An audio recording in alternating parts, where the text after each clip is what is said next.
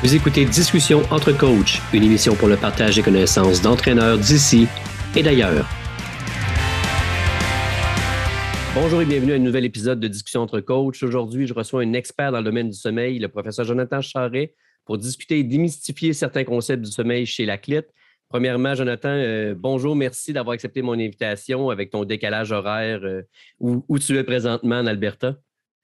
Ah, merci André, c'est toujours un plaisir, comme j'ai dit, de travailler ou de discuter en fait du sommeil, performance pour les étudiants athlètes. Donc, euh, un petit deux heures de décalage horaire, c'est très, très compréhensible et très facile à s'adapter.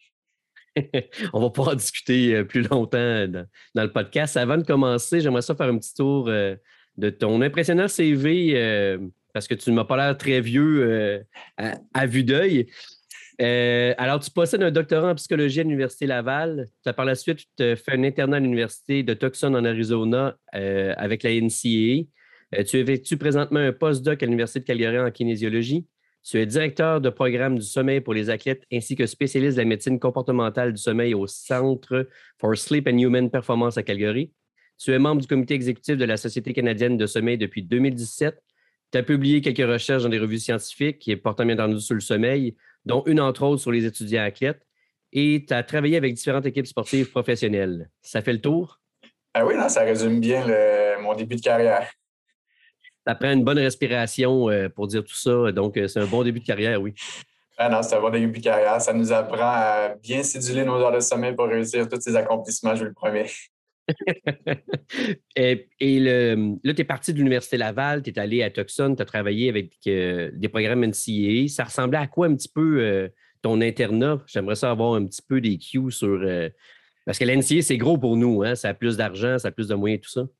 Oui, non, c'est quand même impressionnant, les, institutions, puis en fait, tous les moyens financiers que ces équipes-là ont. J'étais à Tucson avec les Wildcats, donc c'est une, une division 1. J'étais avec le docteur Michael Gradner. En fait, lui, c'est le, directeur du programme de sommeil pour les athlètes et aussi le programme du sommeil pour monsieur, madame, tout le monde à Tucson.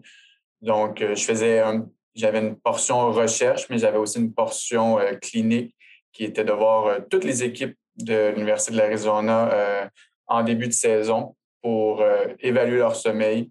Puis, on a passé beaucoup de temps avec l'équipe de football, évidemment. Donc, c'était beaucoup du un à un. On a fait aussi beaucoup de rencontres avec les entraîneurs pour voir comment on pourrait euh, implanter un système pour évaluer le sommeil euh, quand même assez rapidement pour pas que ce soit une charge de travail pour euh, les étudiants athlètes qui en ont déjà plus qu'assez dans leur assiette. Puis après ça, on voyait, j'aidais Dr. Granner savoir les patients à sa clinique. Puis ça se résumait pas mal à ça. En fait, c'est juste que avec la NCA, c'est, on dirait qu'il n'y a pas de, surtout avec le football, le basket, il n'y a pas vraiment de, de plancher en ce qui concerne l'aspect monétaire. Une autre réalité qu'on ne vit pas encore aussi au Canada. Complètement. C'est, euh, c'est, un autre monde. C'est un monde à part. Le sport euh, aux États-Unis, surtout la NCA, première division. Pour certains sports, il y a d'autres sports, c'est, c'est plutôt euh, c'est nous qui se fait une, réalité, là, mais euh, prendre un sport comme l'athlétisme, oui, ils ont plus d'argent qu'ici, mais ils n'ont pas le même montant d'argent que les coachs euh, de football, par contre. Oui, exactement.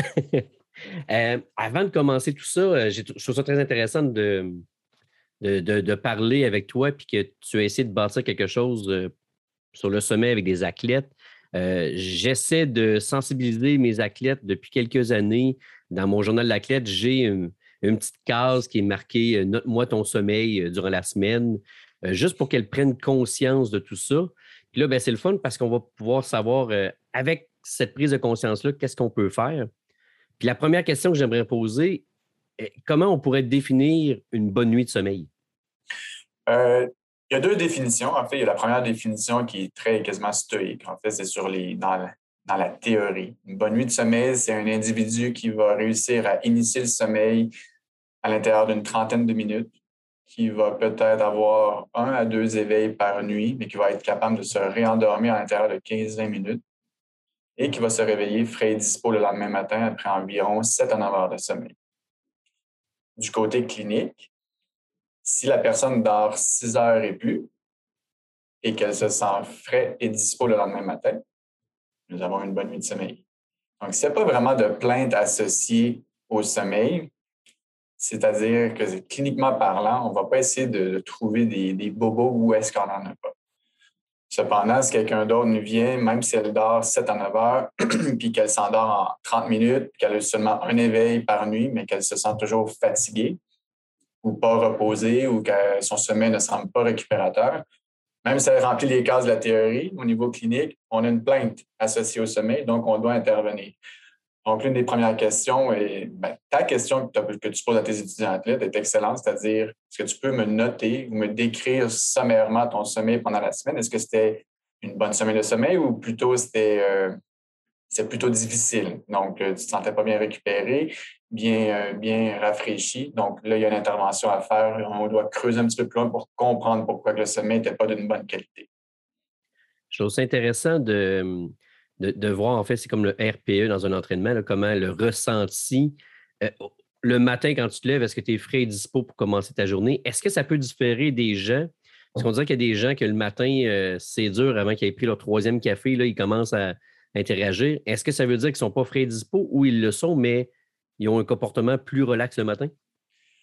Euh, si on a besoin de trois cafés pour se sentir frais et dispo, déjà là, moi, ça va me faire un petit euh, drapeau jaune pour une question qui va suivre. Euh, oui, tout le monde va être différent le matin. On a trois types de dormeurs. On va avoir nos oiseaux de nuit, nos oiseaux du matin. On, les appelle en anglais les larks. Puis on a les, les, intermédiaires, ceux qui sont entre les deux. ça, ce que ça veut dire, c'est que le, on va retourner vers le 7 à 9 heures. En fait, on va dire 8 heures, 8 heures de sommeil. Si je dors, moi, personnellement, 8 heures de sommeil entre 9 heures le soir et 5 heures le matin, ça se peut qu'à 5 heures le matin, suite à 8 heures de sommeil, je ne sois pas frais et dispo parce que ce n'est pas ma fenêtre d'opportunité.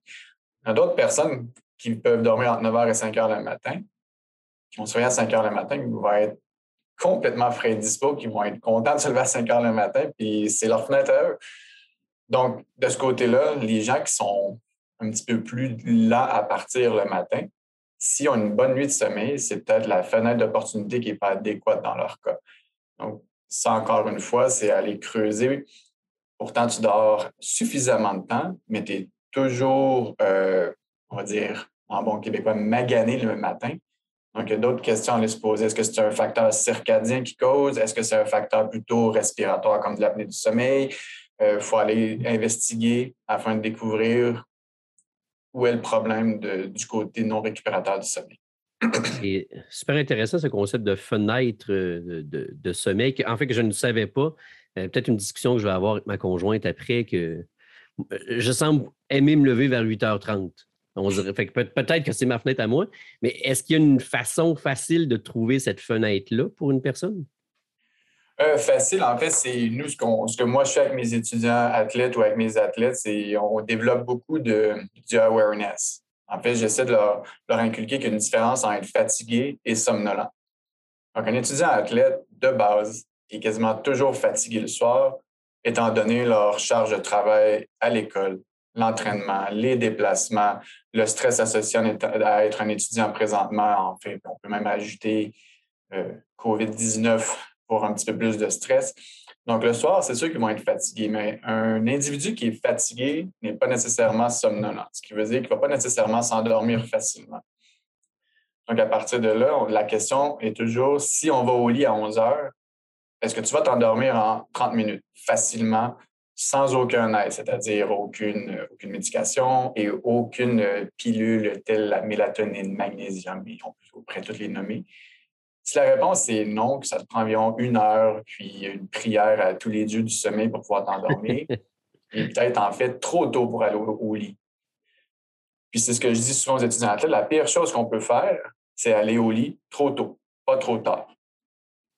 Après ça, la réalité est l'école, les entraînements. Si l'école, les entraînements requièrent un lever à 6h, 6h30, là, le fait d'aller au lit trop tard va devenir délétère et il faut apprendre à déplacer sa fenêtre d'opportunité. Donc, en premier lieu, est-ce qu'on a affaire à un oiseau de nuit, quelqu'un qui va aller se coucher à minuit et plus tard?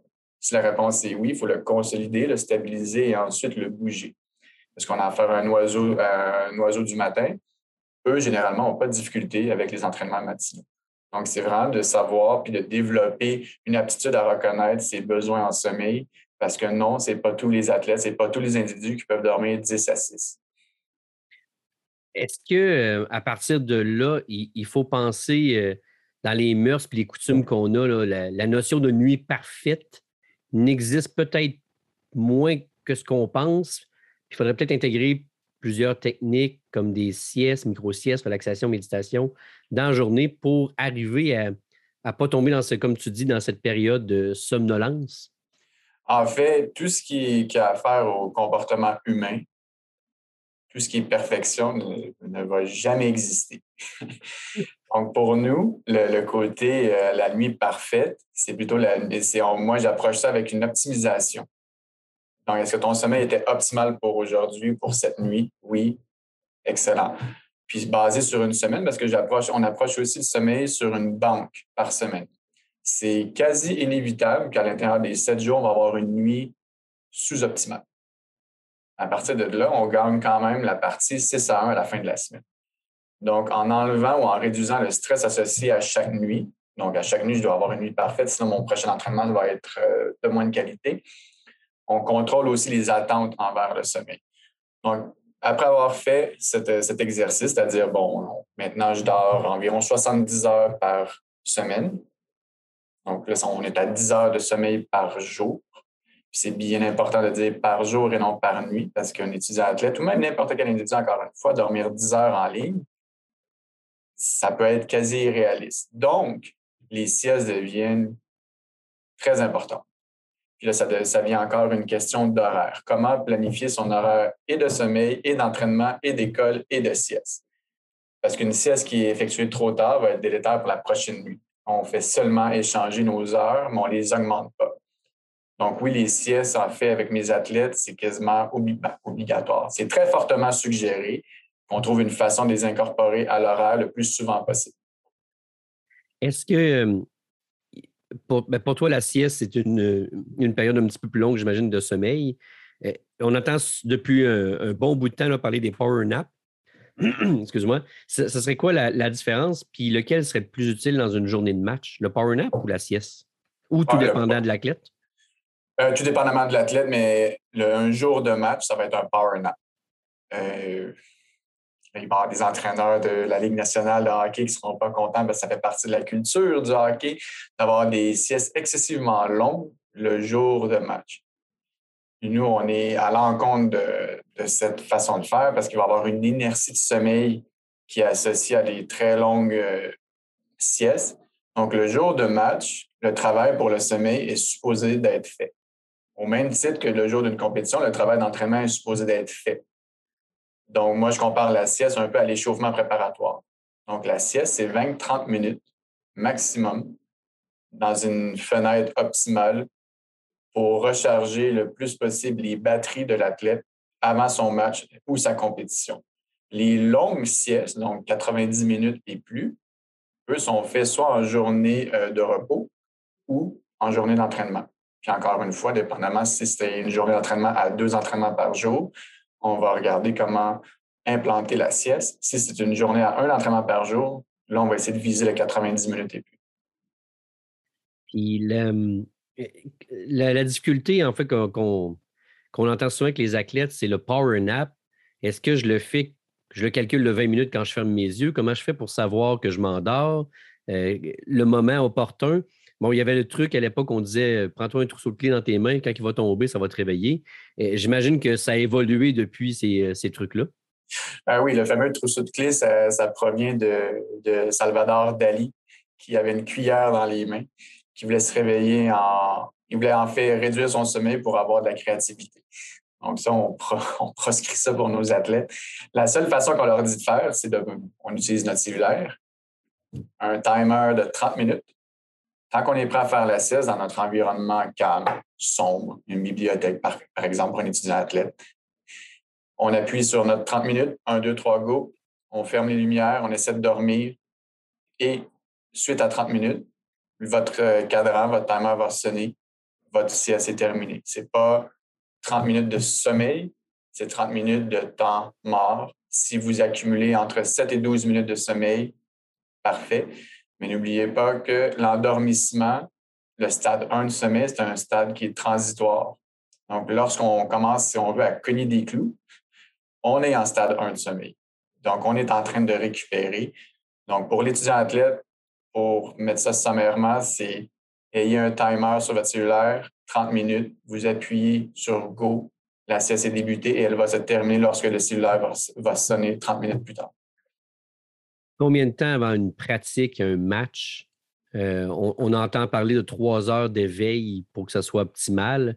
Est-ce que le, power nap peut être fait un petit peu plus court, que ce soit deux heures avant le match ou, euh, ou quoi que ce soit comme ça? Euh, oui, dépendamment quel type de match qu'on a. C'est-à-dire, si c'est un match du vendredi soir et que le samedi, on n'a pas grand-chose de prévu, oui, on peut le faire plus tard. généralement, les matchs sont en soirée. Si ce n'est pas le cas, on va toujours essayer d'avoir notre sieste dans notre euh, rythme circadien à son plus bas, c'est-à-dire en milieu d'après-midi, entre 2 et 4 heures. Ça, c'est toujours une question euh, qui est très individuelle avec les athlètes, c'est-à-dire à quel temps de la journée est la partie ou le match ou la, compétition. Puis on essaie d'individualiser l'approche. Donc, les, les règles générales, comme une sieste de 30 minutes entre 2 et 4 heures, c'est de comprendre la théorie derrière la sieste. Suite à ça, lorsque la théorie est comprise par les entraîneurs et les athlètes, c'est d'approcher ça d'un côté individuel. De quelle façon une sieste peut être optimale pour toi, pour toi et pour toi? Parce que non, on ne peut pas donner une règle générale à une équipe de 15 personnes. Ben, généralement, on fait affaire à 15 différents dormeurs. Donc, c'est là qu'on va faire beaucoup d'individualité pour les siestes. Mais règle générale, c'est en 2 4 heures pour 30 minutes. Et oui, environ 2 à 3 heures avant le début de la compétition pour ne pas avoir d'inertie de sommeil associée. Est-ce qu'un étudiant athlète a besoin de plus d'heures de sommeil pour régénérer son corps? Et puis, je vais inclure euh, les siestes, les power naps, la relaxation, méditation, peu importe. Est-ce que, en général, étant donné qu'il travaille plus fort à l'école, plus fort dans le gymnase, il devrait dormir plus qu'un 7, 8, 9 heures, comme tu disais tout à l'heure? Euh, oui, évidemment, eux, on leur demande un 8 à 10 heures. Donc, tous les gens qui sont, euh, surtout à leur âge, en fait, fin d'adolescence, début euh, de l'adulte, il y a encore beaucoup de, changements qui s'effectuent au niveau du corps et au niveau du cerveau, ce qui requiert beaucoup d'énergie lors du sommeil. Puis en fait, la consolidation de la mémoire, la consolidation des apprentissages, la consolidation des hormones de croissance se crée tout à l'intérieur du sommeil. Puis c'est pas mal à cet âge-là que c'est le plus gros boost d'hormones de croissance que, que, les athlètes vont avoir. Donc, le sommeil est hyper important. Cependant, mon approche avec tous mes étudiants athlètes, c'est contraire à ce qu'on voit beaucoup. C'est-à-dire, je, je, ne joue pas au bonhomme 7 heures. C'est-à-dire, si tu n'as pas ton 8 à 10 heures, tu ne vas pas bien performer ou tu vas te blesser ou euh, tu n'atteindras pas tes objectifs. C'est plutôt de l'autre façon, c'est une banque on apprend comment aller chercher d'une façon réaliste. Parce que c'est bien beau de dire à un étudiant athlète, tu as besoin de 8 à 10 heures de sommeil, ce qui est déjà plus qu'un individu normal. Mais comment qu'on fait pour l'atteindre? Si ça semble irréaliste pour l'individu, pour l'étudiant athlète, on va faire face à une, résolution de la nouvelle année. Ça va durer deux semaines, puis il va abandonner. Donc, c'est toujours de mettre ça en perspective pour que ça soit réaliste pour lui ou pour elle, puis qu'on soit capable d'aller chercher un 8 à 10 heures par jour. Pour les athlètes qui sont euh, euh, plus jeunes, parce qu'on a des sports qui, euh, comme le plongeon ou, la gymnastique, où l'athlète va avoir entre 8 et 12, 14 ans, est-ce que entre 8 et 12, le sommeil devrait être plus que 8, 10? On entendait avant que c'était 10 et plus. c'est sûr qu'eux, on va le garder quand même assez haut puisque à cet âge-là, entre 8, 10, 12 ans, ils n'ont pas commencé leur, décalage circadien. Donc, la majorité des adolescents, vers 13, 14, 15 ans, vont commencer biologiquement, pour la majorité d'entre eux, ce n'est pas 100% mais la majorité d'entre eux vont devenir des oiseaux de nuit. Donc, entre 8 et 12 ans, pour la majorité des étudiants en tête, sont encore capables d'aller au lit assez facilement vers 9 heures, peut-être même avant, mais pas trop avant. Donc, pour eux, avoir un 10 heures par jour devrait être quand même assez accessible et même réaliste. Donc, oui, pour eux, ça serait plus de viser le, 10 heures. Tu vois, la, réponse que tu m'apportes, ça m'amène à ma prochaine question. Euh, ça fait quelques années, en fait, peut-être plus de dix ans, qu'on parle, euh, qu'il faudrait valoriser des heures tardives pour les adolescents à l'école, commencer l'école à 8h30, 9h. J'avais même entendu 9h30. On entraîne des athlètes entre 12 et 24 ans qui, en général, débutent l'école à 8h ou 8h30. Est-ce que dans cette journée-là, il y a un meilleur moment pour s'entraîner? Si on fait un entraînement à 7 heures le matin, est-ce qu'on est contre-productif? C'est toujours une très grosse question parce que si on y va du côté utopique, les, les écoles ne débuteraient pas avant 8h30, 9h. Ça, c'est. Puis même, en fait, je pourrais enlever le 8h30, on pourrait garder 9h. Suite à ça, euh, tous les sports auraient accès à leur plateau d'entraînement de façon volontaire au courant de la journée sans avoir aucun challenge, c'est-à-dire j'ai pas accès à la piste d'athlétisme ou à la piscine parce que les, la population générale y est présente. Donc, d'un côté très utopique, des athlètes qui ne s'entraîneraient même plus à 7 heures le matin. Ils iraient plutôt s'entraîner vers un 11 heures, midi, et ensuite ils iraient s'entraîner après 4 heures. Le milieu de l'après-midi étant un des euh, niveaux les plus bas au niveau circadien, donc c'est-à-dire au niveau de, de la vigilance cérébrale on est quasiment notre plus bas. Donc, souvent, monsieur, madame, tout le monde vont, euh, blâmer un, dîner un petit peu trop copieux pour l'endormissement. Pour certains, c'est vrai, mais biologiquement parlant, c'est au moment où on devrait avoir une sieste. Donc, pour un étudiant athlète, s'entraîner à 7 heures le matin, c'est que là, on vient de mettre un autre challenge pour le sommeil. Surtout s'ils ont 18, 19, 20 ans. Ils sont quasiment tous des oiseaux de nuit. Donc là, à partir de là, il faut qu'ils se lèvent à 6 heures, dépendamment, ils habitent où dans la province. Est-ce qu'ils ont du transport en commun à faire de 45 minutes et plus, du trafic? Euh, finalement, on doit les lever à 5 h, 5 h 30. Ils mangent quand?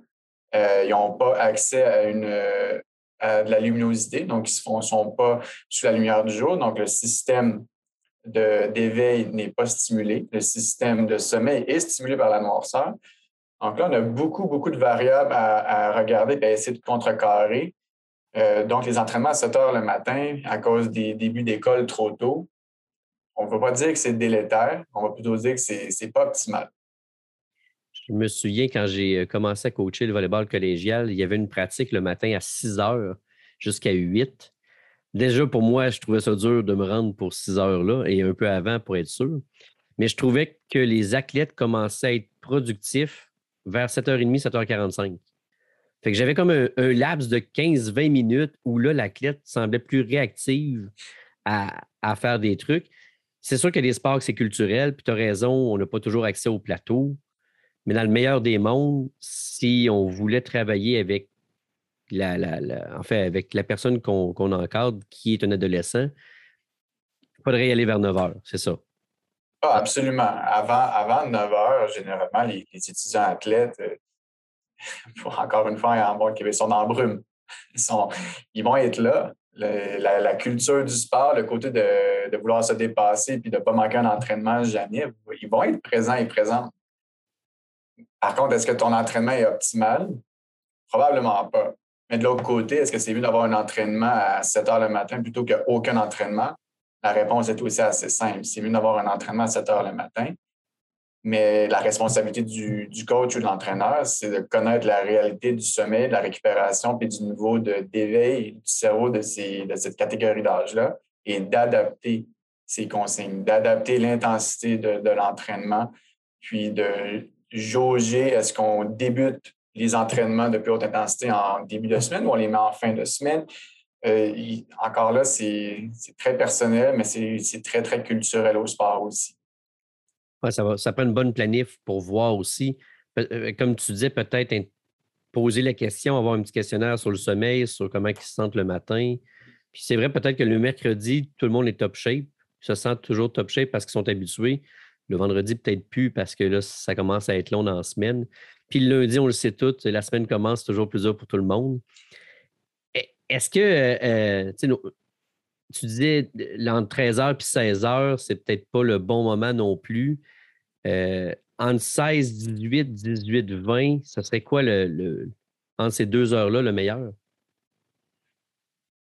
dépendamment avec un athlète de, quel âge on fait affaire, on va prendre un étudiant athlète collégial. Entre 16 et 20 heures, il n'y a aucun problème. Là, en fait, le challenge va devenir on mange quand? Pour pas arriver trop plein, évidemment, l'entraînement. Mais il y a une zone morte de sommeil qui va être environ vers 17 heures, même 20 heures. Donc, c'est le niveau à laquelle le, cerveau est à son plus haut pour la vigilance. Donc, un entraînement à cette heure-là n'est vraiment pas délétère, au contraire, il va être maximisé. Donc, entre 4 heures et 20 heures, généralement, les athlètes vont être très, très bien pour s'entraîner. C'est juste que ça ne fait pas partie de la culture de tous les sports. Et encore une fois, l'école est terminée. On doit prendre le transport en commun pour retourner à la maison. Est-ce qu'on change de plateau? Est-ce que les entraînements sont à l'école? Et il y a toute cette logistique-là aussi à prendre en, considération. Euh, mais définitivement, si moi j'avais à choisir une heure, ça serait entre 11 heures et une heure, et ensuite entre 4 heures et 20 heures pour les athlètes, dépendamment de la réalité dans la ville à laquelle ils sont. Quand nos matchs débutent à 20 heures, on se tire un peu dans le pied. Euh, à 20 heures, on est encore correct, dépendamment si ça va, si on parle d'une joute de football qui va durer trois heures, ça se peut que vers la fin du match, les athlètes eh, sont plus euh, susceptibles à des blessures ou des erreurs euh, d'inattention. Tandis que si on parle d'un sport qui va durer environ une heure, on devrait être correct encore. C'est sûr qu'on est mieux qu'ils débutent les matchs vers 17h, 17h30, mais à 20h, on n'est pas encore sur le tard-tard. C'est-à-dire un, match qui débute à 9h, par contre, on commence à jouer avec le feu. Oui, puis il y en a au Québec. Oh, il y en a, il y en a. En fait, sûrement, ailleurs au pays aussi. Euh, quand il y a des doublés féminins masculins, ça doit arriver, j'imagine. là, on a parlé de, de blocs d'heures pour, en fait, trouver un peu sa, c'est quand qu'on devrait se coucher. Mais euh, encore une fois, dans les mœurs, on entend toujours que c'est mieux de dormir avant minuit. Euh, est-ce qu'il y a une heure vraiment qu'on se dit, OK, là, quand tu te couches à cette heure-là, c'est vraiment optimal pour ton sommeil? Mais là, ce que j'ai compris déjà, c'est que chaque personne peut être différente, fait que ça va être décalé selon la personne. Exact. Euh, quand je débute ma première rencontre avec les étudiants athlètes, on, attaque, on attaque. On attaque tout de suite les mythes. Justement, euh, le, The Early Bird Get the Worm, You Snooze, You Lose, on les entend tous. Euh, les meilleures heures de sommeil sont avant minuit. Je sais pas, j'ai jamais compris de où est-ce que ça venait. Mais non, les meilleures heures ne sont pas avant minuit. Les meilleures heures sont quand tu en as besoin. Tout simplement. Aller dire à un oiseau de nuit que les meilleures heures sont avant minuit, mais que la pauvre personne n'est pas capable de s'endormir avant minuit. Elle s'endort généralement à minuit, une heure, même deux heures du matin. Bon, ben, aussi bien arrêter d'aller à l'école puis arrêter de faire du sport. De toute façon, je ne suis pas capable de, de, dormir, de récupérer, de régénérer. C'est la première chose qu'on met de côté. L'autre chose qu'on met de côté aussi, c'est on doit absolument se coucher aux mêmes heures à chaque jour de la semaine et à chaque jour de la fin de semaine. on doit exactement se lever aux mêmes heures la semaine et encore une fois la fin de semaine. Au même niveau que la perfection, faut ajouter un petit peu de contexte. Il faut se lever environ aux mêmes heures. Il faut aller se coucher environ aux mêmes heures aussi. Donc, pour revenir à la question initiale, à quelle heure on devrait se coucher? On retourne à la première, première question de notre rencontre, c'est quel type de dormeur suis-je? Si je suis un oiseau de nuit, selon la théorie, tu te couches entre minuit et 2 heures du matin, tu devrais te lever entre 8 et 10. Voici ta fenêtre de 8 heures. Si tu es un, euh, un oiseau du matin, mais tu es environ à 9, 10, 10 et demi. Tu vas te lever vers 5, 6 et demi.